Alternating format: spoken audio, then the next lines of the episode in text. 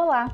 Em nosso bate-papo sobre a espiritualidade, que pode ou não estar ligada a uma vivência religiosa, gostaríamos de dividir com vocês que nós, enquanto pedagogas, acreditamos que cada um tem a sua maneira de se conectar com a sua espiritualidade.